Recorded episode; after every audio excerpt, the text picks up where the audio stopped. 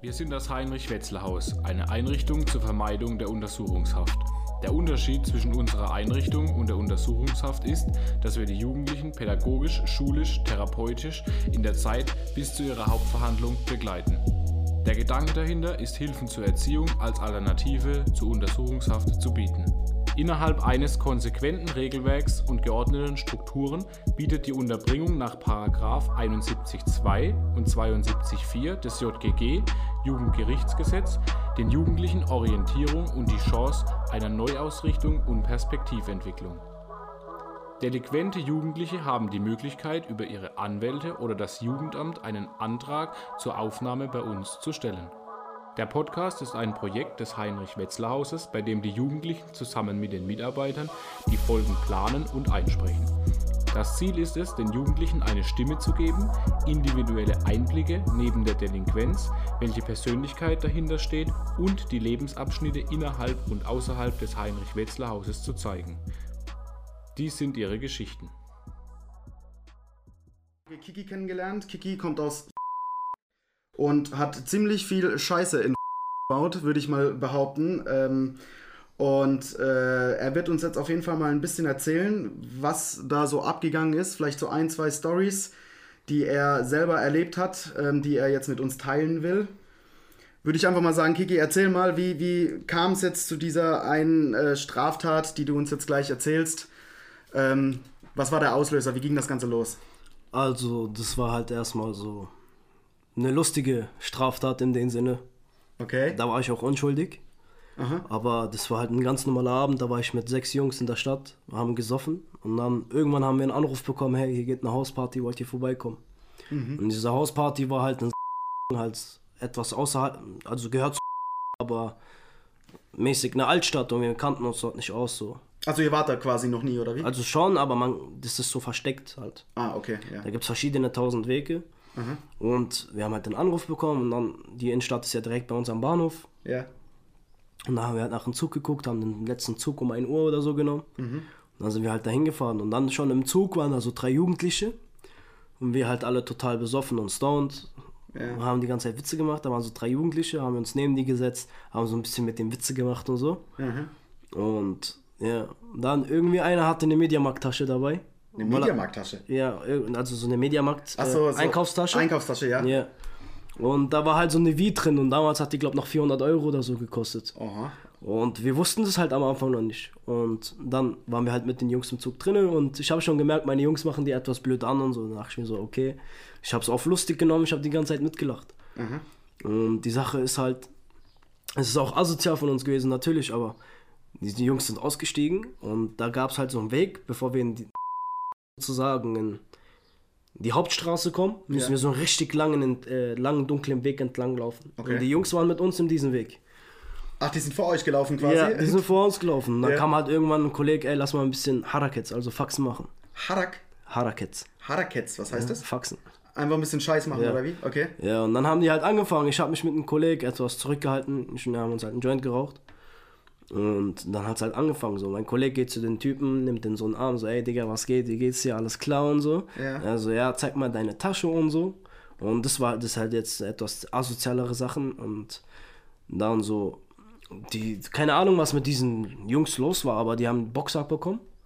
Dann hat sich mein Kollege entschuldigt und dann, wie soll ich sagen, hat er denen die Hand gegeben und so wieder, alles war gut. Und dann im Endeffekt hatten wir diese Wie, die in dieser Tasche war, da haben wir es auch rausgefunden. Und die hat halt damals 300, 400 Euro gekostet und es war halt lustig. Und dann sind wir halt ein bisschen schneller vorge äh, nein, ein bisschen langsamer gelaufen und die Jungs sind halt dann vorgerannt. Und dann sind wir halt irgendwann diesen Weg fertig gelaufen. Ja. Und in diesem Weg, das waren drei Jungs, kommt ein Auto vorbei mit diesen drei Jungs, wo von einem Vater von irgendeinem Junge drin ist. Und der Vater steigt aus und er hat halt, ich stand halt dann ganz vorne und da hat er dann so eine Spitzhacke, also nicht Spitzhacke, sondern für Garten. So hinten ist sie so doppelt spitz. So ein Pickel meinst du? ja. Ja. Und vorne ist sie so flach spitz aber. Ja. Und Die hat er dabei gehabt, oder? ja, die hat er dann mitgenommen. Oh, okay. Und der ist halt dann auf uns losgegangen. Und dann ähm, kam er halt auf mich los. Ich so, ey, ich habe nichts gemacht. Ich wusste halt nicht, was ich machen soll. Plötzlich steht jemand mit so einem Teil vor mir. Und dann, irgendwann aus Reflex schon einfach weggerannt. Ich habe gar nicht drauf geachtet. Und dann, ich drehe mich um, alle meine Jungs rennen schon. Dann irgendwie haben wir uns aufgeteilt. Und dann er so, ich rufe die Polizei und so, der wie so, ja, mach doch. Und haben ihn beleidigt. Ja. Und dann irgendwann habe ich Polizei gerufen. Auf einmal hören wir nur eine Sirene. Aus einer Sirene wurden zwei, drei, vier, fünf, sechs und es waren keine Ahnung, locker zehn Autos, Okay. die uns dann durch das ganze Viertel sozusagen gejagt haben, Gejagt was haben. wir null kennen. Wir, Okay. sind uns, wir, wir sind zu Fuß gerannt und die sind uns mit den Autos mit Vollspeed hinterhergefahren. Okay. Und ich habe es halt gar nicht geblickt und dann irgendwann haben wir uns aufgeteilt. Okay. Und dann war ich irgendwann und waren wir zu dritt. Wir sind halt in so eine Gasse reingerannt. Und ich, in dieser Gasse war wie so eine Kreuzung. Und rechts war irgendwie so eine Kirche und nebendran war direkt ein Friedhof. Ja. Und irgendwie habe ich gemerkt, dass da vier oder so drei von uns da reingerannt sind. Ja. Und die haben sich halt dann da versteckt vor der Polizei und die Polizisten sind halt hinterher. Aber ich habe das dann auch erst im Nachhinein mitbekommen wieder, wie die festgenommen wurden. Okay. Und ich bin halt gerannt und mein Kollege war halt etwas größer und schlanker und schneller als ich. Ja. Der eine hat es nicht über die Mauer geschafft, da war so eine Mauer. Der ist irgendwo anders abgebogen und dann waren wir nur noch zu zweit. Dann sind wir gerannt, gerannt, gerannt und dann waren wir plötzlich in so einer Sack, äh, Sackgasse. Und dann wussten wir halt beide, was wir nicht machen müssen. Dann mein Kollege fängt an, über die Mauer zu springen. Die Mauer war locker 8 Meter oder so hoch. Okay. Und dann ich so, scheiße, wie komme ich da hoch? Ich war total besoffen, ich konnte nicht. Ich konnte nicht mal wirklich richtig rennen. Oh Gott. Ich bin wie ein Zombie gerannt. Und dann irgendwann merke ich halt nur, ein Polizeiauto kommt. Ich so, okay, scheiße, was mache ich? Dann da liegt so eine grüne Mülltonne. Ja. Ich, ich drehe die Mülltonne um, mach ganzen Müll raus und mach mich in die Mülltonne rein. In die Bildschirme hast du dich Ja, hab reingesetzt. mich in die Mülltonne reingesetzt. Mhm. Und dann merke ich halt einfach wirklich nur, wie, weil da war Kieselstein, wie so Leute laufen, also die Polizisten. Und ich war halt immer in dieser Mülltonne und ich wusste nicht, was ich machen soll. Und ich war halt so besoffen und ich habe mir auf unauffällig gedacht, egal, ich pack mein Handy aus und spiele ein bisschen Subway Surfer. Und dann irgendwann merke ich halt nur, wie jemand so gegen die Mülltonne mit dem Fuß kickt. Und auf einmal denke ich mir so, ja, okay, scheiße. Ich so, egal, ich gucke so auf den Boden, mäßig, in der Ja. Mülltonne. Und dann macht er halt auf und leuchtet mich mit so einer Taschenlampe an. Also rauskommen. Und dann ich so, scheiße. Dann haben die mich kontrolliert, festgenommen. Dann haben die mich auf die Motorhaube gelegt. Und dann war halt, die haben ja so Walkie-Talkies ähm, an der Schulter. Ja. Und dann haben die halt eine Durchsage gemacht, wir haben einen festgenommen Ja. von einem Verdächtigen. Und dann der andere, also ja, wir haben auch drei oder vier gefunden. Und dann hat er halt gefragt, also ja, wie habt ihr die gefunden? Ja, einer hat sich hinter einem Grabstein versteckt. Und dann dachte ich mir so, ach du Idiot. Also er hat sich hingesetzt hinter, hinter, Ja, hinter das Stein. Grabstein. Okay. Und dann dachte ich mir auch, das, du Idiot. Und auf diesem Friedhof war so ein mittelgroßer Kreuz. Ja. Und der eine hat sich wie das Kreuz hingestellt. Das haben die alles über diese Durchsage gesagt. Und in dem Moment habe ich halt einfach angefangen zu lachen. Die Polizisten dachten, bist du blöd oder Ja. was ist los mit dir? Und dann ich so, nee, alles gut.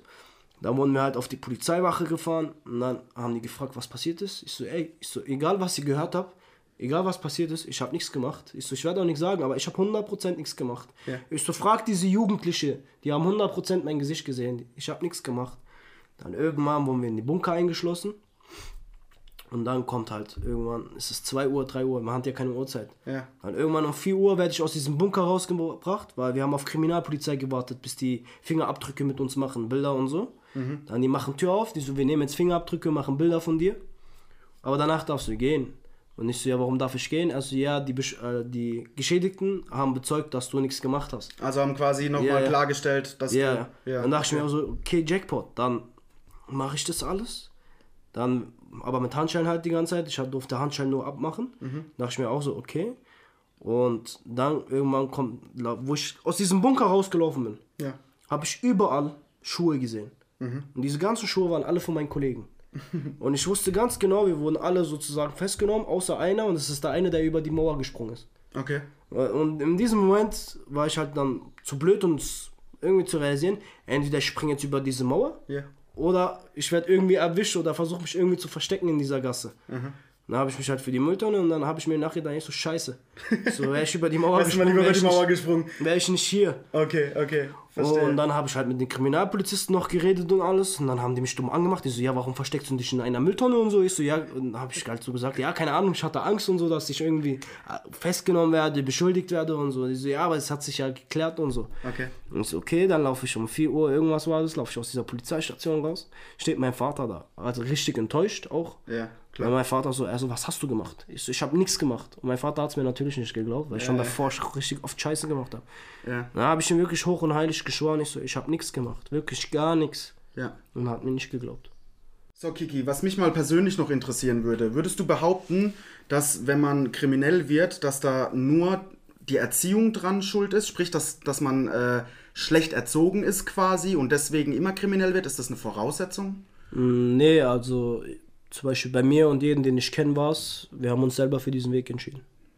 Wir haben gemerkt, wenn wir irgendwas machen, haben wir direkt die Tasche voll mit Geld. Und warum soll ich einen Monat dafür arbeiten gehen, wenn ich dieses Geld, was ich in diesem Monat arbeite, in einen Tag machen kann? Also es hat nichts mit der Erziehung zu tun, sondern man entscheidet sich selber. Das heißt, du würdest behaupten, dass der, der Freundeskreis beziehungsweise auch die Gegend, in der man aufwächst, Ja. auch sehr prägend für so eine Entscheidung sein Ja, kann. das ist Also- einfach das, der Umfeld. das Umfeld. Weil wenn ich mir jetzt, jetzt mal an mich so denke, ich habe mit 15, 16 habe ich Zeitung ausgetragen, habe dafür meine 100 Euro im Monat bekommen und ihr habt halt als Vergleich quasi gesehen, wenn ihr Straftaten macht, ähm, ihr kriegt viel mehr Geld, viel schneller Geld Ja. und ähm, es passiert ja in dem Moment nichts. Ja, groß. aber das ist halt auch das Problem. Sagen wir, ich ziehe heute jemanden ab, Ja. einen, Dealer, Ja. und ich habe plötzlich 2.000, 3.000 Euro in der Tasche. Mhm. Diese 2.000, 3.000 Euro heben mir aber nur 2, 3 Tage. Okay. Und das ist halt das Problem. Diese 2, 3 Tage geht für Alkohol drauf, für Drogen, man geht in Hotels, man isst draußen, man ist ja kaum zu Hause. Zum Das Beispiel, heißt, man lebt sehr verschwenderisch. Man, man, man lebt verschwenderisch, weil man das Geld, man denkt so halt, das Geld habe ich schnell gemacht, ich kriege das auch schnell wieder hin. Mhm. Und das ist halt das Problem. Wir hatten das Geld zwei, drei Tage, das Geld war weg. das bedeutet, war, man ist immer wieder im Druck. Ja, und man dann war wie das wieder- Antrieb, ich so scheiße, ich habe kein Geld mehr, ich brauche Neues, ich mache die nächste Sache. Ich mache die nächste Sache, genau. Okay, und das Ganze hat, hat dich ja dann tatsächlich irgendwann auch in den Knast geführt. Ja. In, in, in saßt du Ja, Monate. fast fünf Monate. Ähm, kannst, du dich, kannst du dich dann noch so ein bisschen dran erinnern, wie das, wie das war, so der erste Tag, wo du da hingekommen bist? Also, das war so, ähm, ich war zu Hause, ja. ich, es war 5.30 Uhr, 6 Uhr, ich habe geschlafen auf dem Sofa. Und in den letzten eineinhalb Monaten wurden halt schon drei Kollegen von mir festgenommen.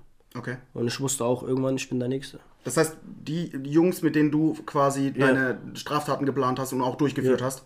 Okay, ja. Und ich dachte halt am Anfang auch, es würde vom Verrat ausgehen, dass mich irgendjemand verraten hat. Aber es war halt 5.30 Uhr, 6 Uhr und irgendwann höre ich nur meine Tür knallen. Und ich lieg halt im Wohnzimmer, ich war am Schlafen, wach aufgeschockt, total verpennt. Und plötzlich stehen, keine Ahnung, 20 Leute vor mir, werd festgenommen, also einen Handschellen gemacht, ich lag in Unterhose da. Da waren auch weibliche Polizisten, das hat den gar nicht interessiert. Und da war halt so eine blonde Frau Ja. und es war die Staatsanwaltschaft. Okay. Und ich habe halt gefragt, wer diese Frau ist. Und dann wurde mir gesagt, die Staatsanwaltschaft. Und dann wusste ich, okay, ich komme heute in Haft. Aber meine Mutter hat es nicht realisiert. Ja. Meine Mutter hat es nicht realisiert, was so passiert. Das war auch so. Und mein Bruder schon, mein Bruder wusste ganz genau, was ist. Und mein Bruder hat halt auch gesagt, also sei einfach ruhig, verhalte dich ruhig. Dann waren, wurde halt mein Zimmer kontrolliert, wurde die ganze Bude auch auseinandergenommen. Und dann irgendwann hieß es, ich soll mit aufs Revier. Und meine Mutter hat gefragt, die so, ja, wo bringt ihr meinen Sohn hin? Da habe ich meiner Mutter auf Sizilienisch gesagt. Ich so, ich muss nur Bilder und äh, Fingerabdrücke abgeben, ich komme gleich nach Hause. Und es war halt klar, dass ich nicht mehr nach Hause Und komme. das wusstest du auch. Das, Das heißt, du hast klar. quasi deine Mutter versucht zu Ja. schützen. Okay. Und in dieser, in dieser Sache, ähm, dann habe ich halt gesagt, darf ich mich anziehen und so. Dann durfte ich mich, die waren da, anziehen. Ja. Und das Problem war, ähm, ich hatte eine Uhr an, während ich verhaftet wurde. Und diese Uhr war geklaut und die hatte fast einen Wert von 10.000 Euro. Boah, okay. Und diese Uhr wurde auch von der Kriminalpolizei gesucht. Und die haben es gar nicht realisiert, dass ich so eine Uhr anhabe am Anfang. Okay. Und ähm, dann wurde ich aufs Polizeirevier gebracht. Und dann ist mein Vater nachgekommen. Ja. Hat dein Vater das auch mitbekommen, als die morgens Mein Vater war arbeiten, mein Vater ist von der Arbeit direkt nach Hause gekommen und Okay. dann zur Kriminalpolizei. Ja. Dann war ich erstmal eineinhalb Stunden im Bunker oder so. Da wurden Bilder von mir und alles gemacht, das ganze Ablauf. Ja. Kriminell, wie Krimineller halt behandelt, sage ich einfach. Ja. Und dann hieß es irgendwann ausziehen. Ich muss mich ausziehen. Wie ausziehen? Komplett ausziehen? Komplett ausziehen, Körperkontrolle machen. okay. Weil ich habe gefragt während der Hausdurchsuchung, ob ich noch kurz aufs Klo darf. Weil ich wollte diese Uhr loswerden. Ja. Und ich habe es einfach nicht hinbekommen, weil ich sogar die Tür auflassen musste, wenn ich auf Klo war. Okay. Das heißt, du warst durchgehend unter Kontrolle. Durchgehend. Und dann hieß es halt bei diesen Bildern, Ja. Hieß es halt auch ausziehen. Ich Mhm. darf nur in T-Shirt und Hose dastehen. Ich musste Schmuck ausziehen, meine Cap, alles. Ja. Ich habe halt angefangen, meine Kette auszuziehen, mein Armband und die Uhr. Und mein Vater stand so vor der Tür Und anstatt ich die Sachen meinem Vater gegeben habe, habe ich sie auf den Stuhl gelegt. Und in dem Moment war halt der Kriminaloberhauptkommissar da und der hat mich so angeguckt, weil ich hatte halt alles Silber an und das war auch ein bisschen komisch. Und dann hat er halt diese Uhr so angeguckt, hat er mal die Uhr angeguckt, mal mich, mal die Uhr, mal mich und ich wusste so, okay, scheiße, ich bin gefickt. Was hast du in dem Moment gedacht, wo er. so, scheiße, da weiß Der er merkt alles. es, der ich so, merkt der es merkt, grad. dass es die Uhr ist, was gesucht wird. oh, okay. Und dann irgendwann ruft ein Kollegen, also so hat er geschrien, so kommen Sie mal her, also so irgendein Kollege von denen. Ja. Und dann kommt der andere, nimmt die Uhr in die Hand, also oh, das ist doch die andere Uhr, die wir suchen. Also geil, haben wir drei Fälle auf einmal geklärt. Das heißt, die haben aus Zufall quasi dann diese Ja. Uhr noch bei dir. Wegen meiner Dummheit, weil ich nicht dran gedacht habe, dass ich diese Uhr noch anhat. Okay. Ich habe es nicht richtig realisiert, so ich so, ich hoffe einfach, die merken es nicht. Okay. Aber sie haben es dann im Nachhinein doch gemerkt. Okay. Und dann, und dann war halt da. Und dann, also ja, diese Uhr ist geklaut und so. Mhm. Dann haben die gesagt, sie sind vorlä vorläufig festgenommen und alles. Ich so, ja, ich weiß schon, dass ich festgenommen bin. Hat diese Rede habt ihr mir schon zu Hause gemacht. ja. Und dann hieß es halt, mein Vater hat mich halt geschockt angeguckt, so traurig. Ja.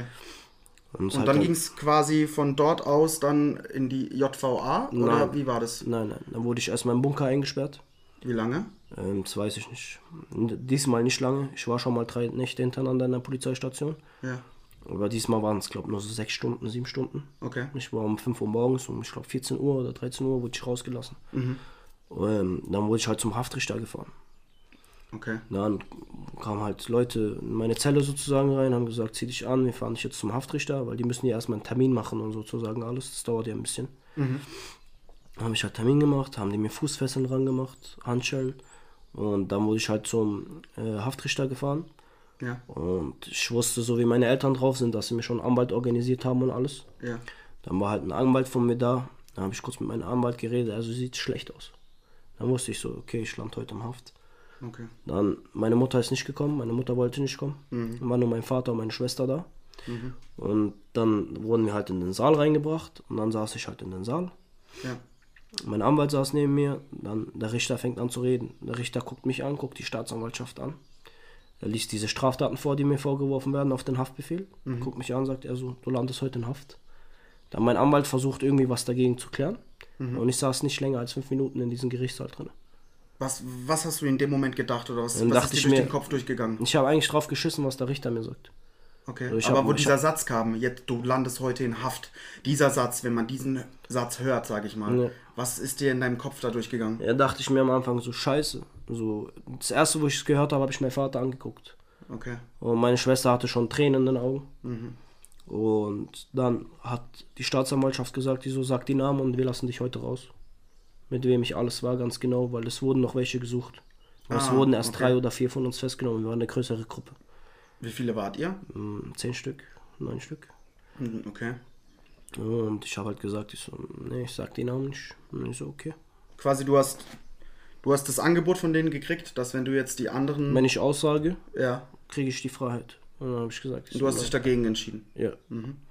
Und dann bin ich halt festgenommen worden wieder. Und dann hieß es halt JVA. Am Anfang wollten die mich nach Adelsheim fahren, Ja. aber in hatten die dann doch noch Platz, dann wurde ich fahren.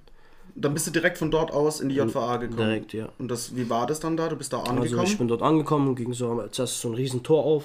ja. Dann fährt man mit dem Wagen rein, geht das Tor wieder zu und dann wurde ich erst rausgelassen. Und dann kommt halt so ein fetter Justizbeamter zu mir, so ein richtig fetter, locker 160 Kilo. Okay.